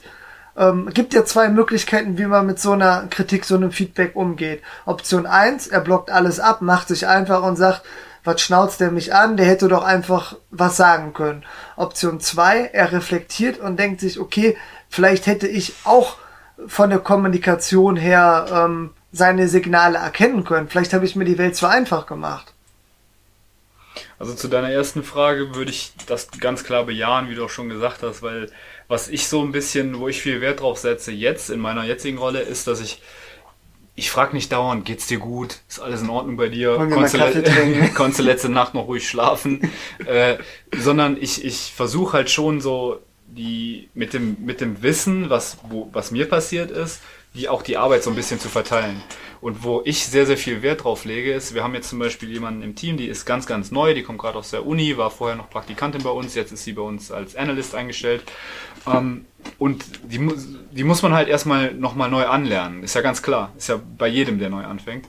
Äh, und ich lege da viel, viel Wert drauf, ein bisschen Guidance zu geben, ein bisschen, ein bisschen, also zu unterstützen, äh, viel zu kommunizieren und auch so eine gewisse Vertrauensbasis aufzubauen, dass man das der, das, das, das Teammitglied sich irgendwie sicher fühlt in der Umgebung und auch mit dem Management, sage ich mal so. Ähm, weil für mich war es immer wichtig, dass man eine Vertrauensbasis hat, in der man keine Angst haben muss, auch mal zu sagen, nein, ich mache das nicht. Und wo man keine Angst haben muss, einen Fehler zu machen. Und, und deswegen, also ich verbringe wirklich viel Zeit dann mit, mit, mit, mit dem ganzen Team eigentlich und versuche da, wie gesagt, diese Guidance zu geben. Weil diese Guidance, die hatte ich gar nicht. Also ich muss sagen, die ersten drei Jahre hat mir niemals irgendeiner gesagt, mach das so oder so. Ich weiß, ich war teilweise als Analyst alleine äh, auf dem Projekt im Libanon und habe da Workshops geleitet mit der Geschäftsführung von der Bank. Ähm, und es hat ja funktioniert. Ich habe es ja hingekriegt. Ähm, das, das, das, das hat ja funktioniert und dementsprechend wurde ich auch schnell be, be, be, befördert. Aber zu welchem Preis? Weißt du, das, das gibt dir so einen krassen, also anscheinend habe ich es ja richtig gemacht. Aber nicht zu wissen, ob das, was man tut, richtig ist, hat mich so sehr unter Druck gesetzt. Ja. Ähm, und ich glaube, dass das auch das Problem ist in der Unternehmensberatung, dass man oft nicht weiß, ob das, was man tut, richtig ist, weil man einfach nicht diese Guidance bekommt von, von dem, der halt über einem ist. Ja. Ähm, und da kommt auch der Stress her. Ich bin davon überzeugt, dass es nicht darum geht, dass der Stress nicht daher kommt, dass man viel Stunden arbeitet. Wenn ich liebe, was ich mache, dann mache ich das auch gerne 50, 60, 70 Stunden in der Woche. Und dann kriege ich auch nicht diesen Stress oder diesen Druck und, und habe einen Schlaganfall.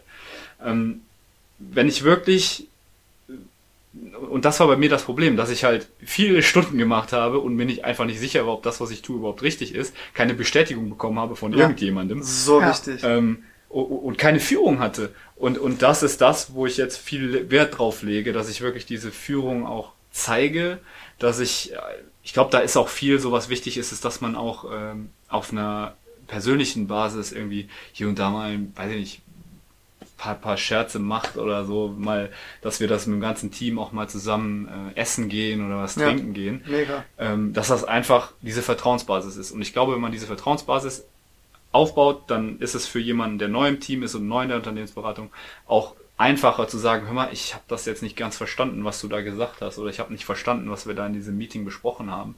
Und das sind so Sachen, da, da frage ich dann oft nach. Ich so wirklich, hör mal, hast du das verstanden? Sollen wir da nochmal durchgehen? Ähm, damit es einfach nicht zu diesem Druck kommt. Ja. Das finde find ich sehr gut. Ein, und eine äh, Zwiefra noch, äh, bevor du. Zwiefer. Also eine Zwischenfrage, bevor du Fabis zweite Frage beantwortest. Ähm, forderst du denn jetzt auch aktiv von, ich weiß nicht, ob es derselbe Manager noch ist oder wer jetzt über dir ist, forderst du da auch aktiv jetzt öfter mal Feedback ein? Ähm, meinst du jetzt von, von meinem Team? Nee, von deinem, der über dir ist, also wenn äh, der, äh, der lebt ja vielleicht noch so nach der alten Devise, mhm. okay, wenn der Marvin immer äh, alles Ja sagt, das auf sein Team verteilt und sich nicht beschwert, ist alles gut, aber vielleicht äh, gibt dir eine Aufgabe, du delegierst das an dein Team, es klappt und du denkst, es hat geklappt, aber war das jetzt genauso richtig und oder wie war's und und fragst dann den Chef, okay, ist es so und so gelaufen, findest du das war gut, was hätte ich besser machen können? Mhm. Also forderst du quasi aktiv Feedback ein oder reicht es dir, wenn der sich nicht beschwert? Äh, nee, tatsächlich habe ich dadurch auch gelernt, dass ich einfach, da kommen wir auch wieder zu dem Punkt, dass ich mich auch schuldig dafür sehe, dass ich diesen Schlaganfall hatte und ja. dass das, was mir ja. passiert ist, mir passiert ist. Ähm, dass ich jetzt auch gelernt habe, es ist okay, erstmal Nein zu sagen, klar, äh, aber es ist auch okay, öfters nachzufragen und dass es auch in dem Sinne keine dummen Fragen gibt. Sehr gut. Das ist zwar klischeemäßig, aber ja. es ist einfach so. Äh, und ich, ich tatsächlich gehe ich auch öfters direkt zu meinem Partner. Also ich muss sagen, wir haben einen neuen Partner bekommen in unserem Team. Der äh, ist auch viel, viel näher am ganzen Team, der ist auch viel lockerer, viel cooler. Ähm, da hat man auch keine Angst, bei dem ins Büro zu gehen. Ach, Äh, also der ist wirklich, wirklich ein cooler Typ. Und vielleicht für die äh, Twinnies and Talkies, die Geschichte studiert haben oder sich jetzt nicht so mit äh, Unternehmensberatung auskennen, was ist so die Position eines Partners in einer Unternehmensberatungsgesellschaft? Ja, genau, ganz kurz. Also die Unternehmensberatung ist aufgebaut aus verschiedenen Partnern, die ihr eigenes Team haben. Ein Partner ist quasi der Chef von einem Team. Gleichzeitig die Unternehmensberatung, also die, unsere Firma, die haben einen Geschäftsführer, einen CEO, der wird aber aus allen Partnern gewählt. Also das, das ist quasi die Firma besteht aus verschiedenen, ja, wie soll ich das sagen, ähm, selbstständigen Partnern, die halt zusammenkommen und für eine Firma Geld verdienen. Ähm, so, das ist so der Partner. Also du hast den Partner ganz oben, der trifft auch die ganzen, also das ist wirklich wie, man kann sagen, der Geschäftsführer von diesem Team. Und jedes Team hat halt einen gewissen Bereich. Mein, mein Partner ist zum Beispiel der Partner für alles, was ähm, Personalberatung angeht. Ja. Und der ist der Einzige bei uns, der das macht. Und wenn man jetzt zum Beispiel Neupartner werden möchte, dann muss man halt eine neue Business-Idee haben. Wo könnte ich den Kunden noch beraten in, einer, in einem Bereich, der noch nicht abgedeckt ist? Ja. So, und dann, wenn ich diese Idee habe, dann werde ich auch Partner. Entweder kaufe ich mich ein oder ich äh, komme halt, äh, gehe halt durch die komplette Karriereleiter hoch, bis ich Partner bin. Ähm, Wie alt ist der ungefähr? unser jetziger Partner, boah, der ist, äh, jetzt muss ich aufpassen, was ich sage. Äh, nee, ich würde, ich würde so sagen, der ist so Mitte, Mitte 40, Ende 40. Vom Gefühl her noch jung, um schon Partner zu sein, oder? Äh, ja, meist, ja, doch. Also wir haben auch Partner, die sind schon, drei, äh, sind erst 30, 32. Also Ach, die haben krass. richtig, richtig geliefert. Die hatten ein richtig gutes Leben, ne? Hatten Ja, die richtig haben- viel Freizeit. Ja, ja, die haben äh, richtig den ganzen Tag nichts getan. Ja, ihr Leben. Ja, äh, immer nur Alibi-mäßig gearbeitet, Genau, ne? genau. Ja. Äh, nee, aber da hast du so ein paar, aber die meisten sind so 50, würde ich sagen. 50, 55. Ähm, beantwortet das deine Zwiefra? Ja, vielen Dank. Okay, cool. Äh, und dann wieder zurück zu deiner Frage, Fabi. Dankeschön. Ähm, ich weiß nicht genau, ob und wie viel Selbstreflexion da jetzt passiert ist. Ich weiß nur von meiner Seite aus, dass ich danach nochmal das Gespräch gesucht habe und wir uns da auch ausgesprochen haben und ich dem Manager dann auch gesagt habe, ähm, was ich davon denke, dass ich denke, dass das oft auch mein Fehler war, dass ich halt nicht für mich selbst eingestanden bin und so weiter. Ähm, und wir, das war einfach für mich wichtig, dass ich damit Frieden schließe. Ich will nicht mein Leben lang sauer sein für was. Ich möchte einfach wirklich einen Cut machen in meinem Leben und sagen, alles, was negativ war in meinem Leben, damit möchte ich es jetzt abschließen. Und das war Teil davon. Und ich weiß jetzt nicht, ob der Manager das jetzt anders macht oder so. Ich weiß es nicht. Ich muss auch ehrlich sagen, dass ich ähm, wahrscheinlich auch nicht mehr mit diesem Manager zusammenarbeiten werden muss. Oder das zumindest jetzt auch nicht mache auf dem Projekt. Ähm, das Projekt geht noch ein paar Jahre, also glaube ich nicht, dass wir da in naher Zukunft nochmal zusammenarbeiten. Aber davon abgesehen, wir haben das besprochen und das war mir halt auch einfach wichtig und äh, sind da quasi im Guten auseinandergegangen. Sehr schön. Ja, das, das beantwortet meine Frage, weil ähm, vielleicht wäre das für ihn ja jetzt im Nachhinein auch etwas Positives, dass er sich denkt, okay, dieser äh, eine Mitarbeiter äh, mit 26 hat offenbar äh, sich überarbeitet und vielleicht muss ich zukünftig äh, selbst bei den jüngeren Mitarbeitern äh, mehr Feedback einholen ähm, und kann nicht mehr voraussetzen, dass, keine Ahnung, so ganz pauschal alle unter 30 sowieso voll belastbar sind oder unter 40 oder was auch immer.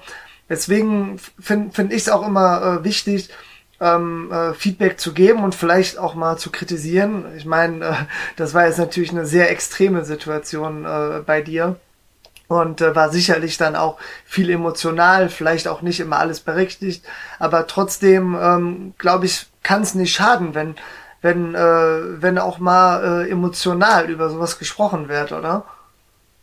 Äh, Ganz klar. Und da, da ist es auch wieder das, was, äh, was ich damit meine, wenn man auf einer persönlichen Basis irgendwie cool sein sollte.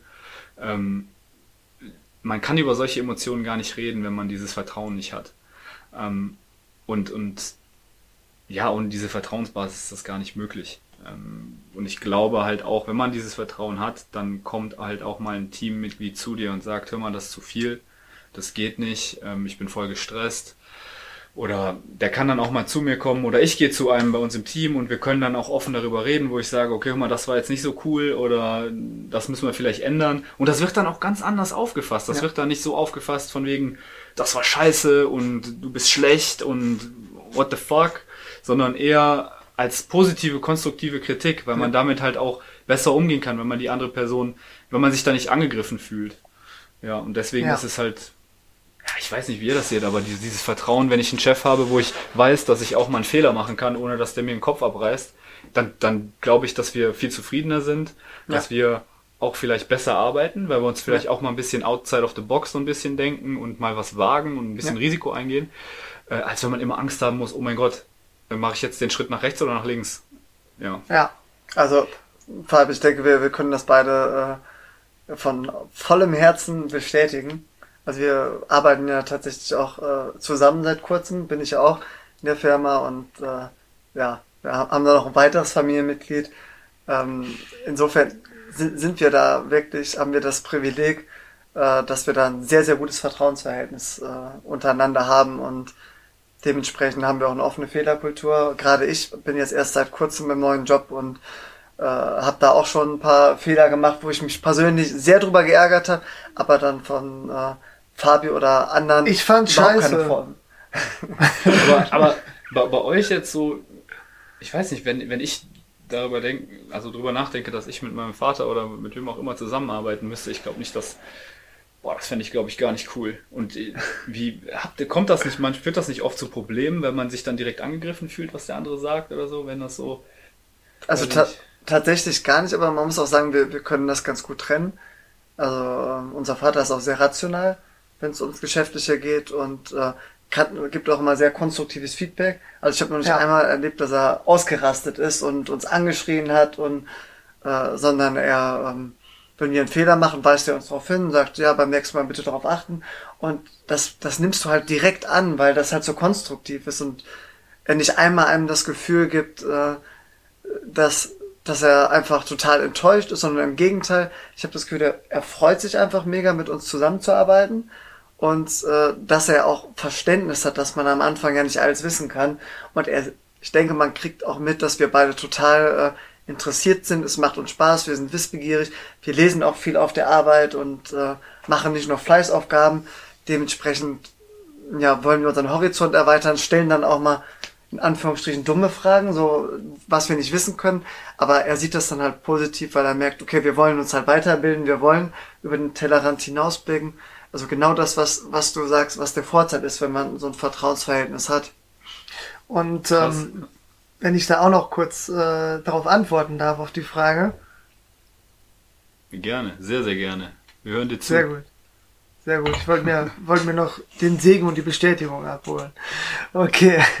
Nee, ich denke, dass ähm, wie so oft im Leben man da auch nicht pauschal darauf antworten kann. Also wir haben das Glück, dass wir, glaube ich, so von einigen Charaktereigenschaften unserem äh, Vater sehr ähnlich sind. Also wir sind, glaube ich, auch sehr rational und ähm, ja sehr ergebnisorientiert und konstruktiv, wenn es äh, ja ums Berufliche geht und haben da klare Vorstellungen und die harmonieren halt ziemlich gut. Und ähm, ja, wir sind alle, glaube ich, auch eher äh, ruhiger und äh, gelassener in der Kommunikation her. Also Markus und ich sind äh, vielleicht tendenziell noch extrovertierter und auch mal ein bisschen lauter und so, aber äh, keiner, keiner von uns dreien äh, hat cholerische Züge oder so. Und äh, dadurch funktioniert das auch alles ziemlich gut, weil ähm, Fakt ist auch, ähm, Markus und ich würden uns auf der Arbeit nicht anbrüllen lassen, egal von wem. Ne, auch nicht von unserem Vater. Und äh, das, das, das, ist, das, ist, das ist klar, aber ich, ich glaube, was mich am meisten, wo ich, wo ich mir die, die Frage stelle, ist einfach, habt ihr nicht oft die, das Gefühl, dass, also ich könnte mir vorstellen, dass ich, wenn mein Vater mir was sagen würde, mach das jetzt so und so und ich bin damit nicht einverstanden, dass ich eher meinem Vater sagen würde, nö, mache ich nicht, als wenn ich jetzt einen Chef habe, der jetzt nicht zum Teil meiner Familie ist und da würde ich es dann halt trotzdem machen und vielleicht würde ich ein bisschen mochen, aber ich würde es im Endeffekt doch machen. Weißt, habt ihr hm. diesen Konflikt nicht manchmal? Max, darf ich zuerst antworten? Ja, ja, gerne. Also, ich persönlich kann das Berufliche und das Private da sehr gut trennen. Also äh, es gibt eine Hierarchie in der Firma. Ich persönlich bin für flache Hierarchien, aber ich bin für Hierarchien. Und es muss am Ende äh, jemanden geben, der eine Entscheidung trifft. Und ähm, wir sind natürlich nicht immer einer Meinung. Und äh, ich habe dann manchmal auch Anmerkungen und Verbesserungsvorschläge. Und darauf wird auch immer äh, konstruktiv eingegangen. Und ähm, also wenn Marx und ich da Vorschläge machen, die gut und sinnvoll sind, dann kriegen wir da auch immer gutes Feedback. Und teilweise kriegen wir aber auch das Feedback, ja, ist eine gute Idee, äh, können wir zukünftig mal angehen, aber im Moment haben andere Sachen Priorität. Und dann ist es äh, für mich persönlich nicht relevant, ob ich das auch so sehe von der Priorität her. Manchmal denke ich mir auch, okay, vielleicht sollte man das jetzt ein bisschen stärker priorisieren und sich da eher drum kümmern. Aber ich habe kein Problem damit, die Hierarchie zu akzeptieren, weil dann denke ich mir, gut, er trifft die Entscheidung. Ist für mich persönlich dann auch leicht, weil dann denke ich mir, okay, ich habe es angemerkt, äh, Entscheidung ist so und so gekommen und dann schieße ich dann mit meinen Frieden. Also äh, ne, da, dafür sind Hierarchien ja da, oder? Auf jeden Fall, sehr, sehr interessant, auf jeden Fall. Nur ich könnte mir halt diese Hierarchie halt, halt auch zu sehen, ist wahrscheinlich schwieriger, wenn das ein Familienmitglied ist, mit dem man abends im, beim Abendessen sitzt, mhm. äh, als wenn das jemand ist, der ja irgendeine fremde Person in dem Sinne. Ja, ja also ich glaube, ich glaube wichtig, Markus, danach darfst du wirklich reden. Ich glaube wichtig ist, dass man halt auch ähm, selbe Ideale äh, und Glaubenssätze hat. Also wenn jetzt äh, unser Date oder eine x-beliebige Führungskraft auf einmal irgendwie anfängt, äh, richtig äh, komische Ansichten zu vertreten. Also ich meine, unser Arbeitgeber ähm, und sehr viele Arbeitgeber zum Glück setzen ja viel auf Nachhaltigkeit und äh, ja ähm, soziale Aspekte auf der Arbeit. Mhm. Und äh, das sehen Marx und ich natürlich genauso. Ne? Und wenn da jetzt äh, unser Vater auf einmal so ent gegen diesen guten Trend gehen würde ähm, oder äh, auch äh, politisch auf einmal da ganz komische Ansichten vertreten würde, dann wird es einfach nicht mehr passen, unabhängig von der Verwandtschaft. Äh, das, das ging nicht mehr, aber da wir da, was solche Sachen angehen, immer auch die gleichen Vorstellungen von der, von der Zukunft haben, ähm, gibt es einfach wenig, äh, wenig Reibungspunkte aus meiner Sicht. Mhm. Ja, also ich kann, kann das absolut bestätigen. Will meine Antwort jetzt auch nicht zu lang machen. Wir sind auch schon ganz gut in der Zeit. Ähm, und ich muss sagen, ich bin, bin ja auch recht neu da, erst seit September.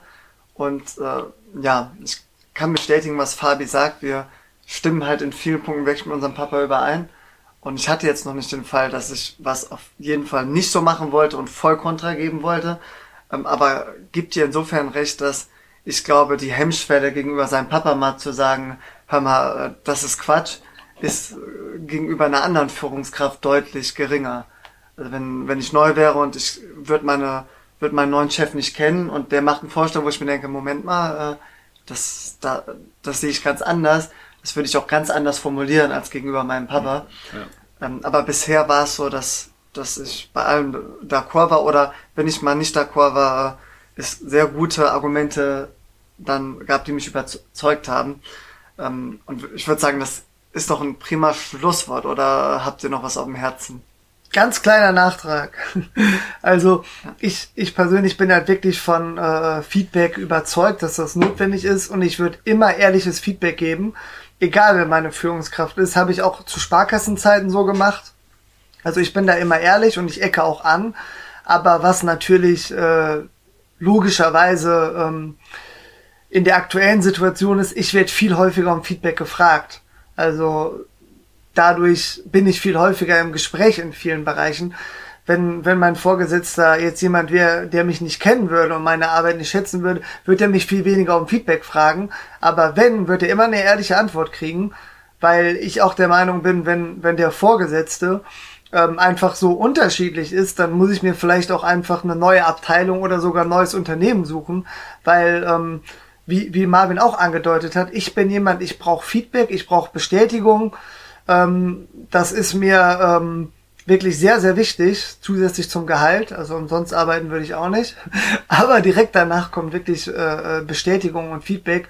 Und ähm, ja, ich brauche einen Vorgesetzten, mit dem ich nicht jede Woche anecke, weil dann kommt Frust und dann äh, bin ich äh, deutlich unproduktiver.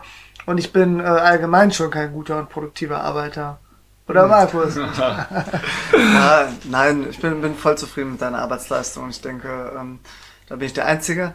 Nee, aber äh, nee, ich denke alle anderen auch. Ähm, aber ich finde, das ist jetzt so, so, so richtig cool, dass wir jetzt auch mal so ein bisschen den Bogen äh, zu uns gespannt haben und wir alle uns, alle uns darauf einigen können, dass im Prinzip es super wichtig ist, mit der Führungskraft äh, ein gutes Verhältnis zu haben, damit es konstruktiv ist, man auch mal Kritik äußern kann oder ganz, ganz wichtig auch mal sagen kann, hey, ich bin überfordert, ich brauche auch mal jetzt gerade Zeit für mich.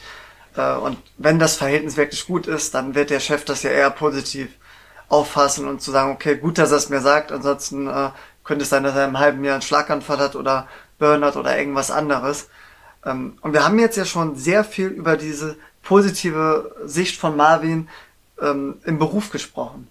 Ja, also wir haben gesehen, okay, er hat jetzt, er versucht jetzt da, oder nicht nur er versucht, er hat daraus gelernt und wendet es jetzt bei seinem Team anders an, auch gegenüber seinen Vorgesetzten. Das ist jetzt im Prinzip eine wichtige Sache, die er mitgenommen hat aus, aus diesem Schicksalsschlag. Und haben jetzt auch schon Stunde 20 rum und haben ja schon gesagt, es gab auch noch im privaten Bereich wichtige Sachen, äh, die Marvin geändert hat äh, nach dem Schlaganfall. Und da wollten wir ja noch eine dritte Folge drüber machen. Ähm, und ich finde das jetzt gerade eigentlich so ganz gut, dass wir jetzt äh, das Thema gut abgeschlossen haben. Ähm, aber nee, sorry. wie immer, ja, darf Fabi natürlich noch eingrätschen. So. Ein letztes Mal noch reingrätschen, Marvin. Was glaubst du, warum warst du nicht empfänglich für äh, gut gemeinte Ratschläge aus deinem privaten Umfeld? Da hast du ja öfter das Signal bekommen, tritt mal kürzer, ähm, denk vielleicht mal mehr an deine Bedürfnisse. Warum hat es so ein drastisches Ereignis äh, für dich gebraucht, dass du deine Glaubenssätze und dein Mindset ein bisschen hinterfragt hast? Boah, das ist eine super Frage, also sehr, sehr gute Danke. Frage. Auch ich, ich, ich weiß, äh, ich weiß es ehrlich gesagt nicht. Also es hat mich, ich glaube einfach, dass man, man ist ja nicht so, dass man anfängt und, und 70 Stunden die Woche arbeitet. Das passiert ja alles ganz langsam. Und man, man will es, glaube ich, auch irgendwo nicht wahrhaben, ja. aber man merkt es auch gar nicht. Also ich habe es gar nicht gemerkt, dass ich auf einem Level war. Nur erst als ich dann vor meinem Koffer stand und einfach geheult habe und nicht mehr wusste, dass ich da drei Unterhosen reintun muss äh, und mich nicht mehr bewegen konnte, weil ich nicht mehr wusste, ob ich jetzt nach links oder nach rechts, nach vorne, nach hinten. Ähm, das waren zwar so erste Anzeichen und ich habe auch gemerkt, ich bin voll aggressiv, ich vergesse Sachen. Ähm, das waren schon so Sachen, wo ich das gemerkt habe, so, okay, Alter, du musst irgendwas ändern, sonst, sonst, sonst passiert irgendwann was. Aber gleichzeitig, man ist 25, man ist 26, da denkt man gar nicht dran. Und, und von diesem, von, von, von diesem Level halt irgendwie runterzukommen, das ist extrem schwer. Ähm, bei mir war es halt, ich habe dann auch nach dem Schlaganfall lange gebraucht. Ich war auch ein paar Monate auch zu Hause und habe dann auch das Ganze aufgearbeitet mit einem Psychologen. Und ich bin auch jetzt noch beim Psychologen. Ähm, was auch eine Sache ist, wo ich wirklich sagen muss, ich weiß viele Leute, die gehen, wollen da nicht hingehen, die sagen, ich bin ja nicht verrückt und so weiter. Ich war auch nicht verrückt. Ich wollte einfach nur aufarbeiten, weshalb das so ist, weshalb ich nicht Nein sagen kann, weshalb ich immer die Bestätigung brauche, weshalb ich äh, immer zu allem Ja und Amen sage. Und das war für mich einfach so wichtig, das aufzuarbeiten, damit ich da eine Antwort auf diese Fragen habe. Weil wenn ich nicht weiß, woher das kommt, was die Ursache ist, dann kann ich es auch nicht ändern oder zumindest nicht nachhaltig ändern. Äh, und ich bin dann danach auch sofort zum Psychologen. Ich habe, glaube ich, ich weiß nicht, ob ich schon mal versucht habe, beim Psychologen einen Termin zu kriegen, ja, aber äh, da ich habe, glaube ich, 25 äh, Psychologen hier in der Boah. Umgebung angeschrieben und äh, hatte dann, habe dann auch endlich einen Psychologen gefunden, super Typ. Ähm, und wir haben das Ganze dann aufgearbeitet zusammen. So, woher kommt das? Liegt es in deiner Kindheit? Liegt meistens in deiner Kindheit. Ja, Spoiler.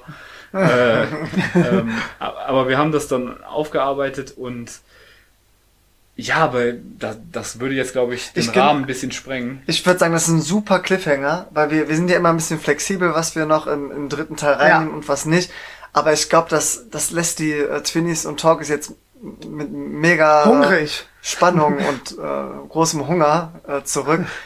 Was du da genau mit, mit deinem Psychologen besprochen hast, da gibt's ja hoffentlich dann weitere Lessons learned im dritten Teil. Aber wir haben jetzt schon die längste Folge überhaupt, was yes. mega kurzweilig mir vorkam. Also äh, wir könnten jetzt noch zum Teil zwei mega lange ähm, referieren, aber dann, dann schreckt das die Twinnies und Talkies ab, die die Folge noch nicht angeklickt haben, die wir noch nicht gecatcht haben nach den ersten fünf Minuten, die einfach nur sehen Stunde 25 oder so.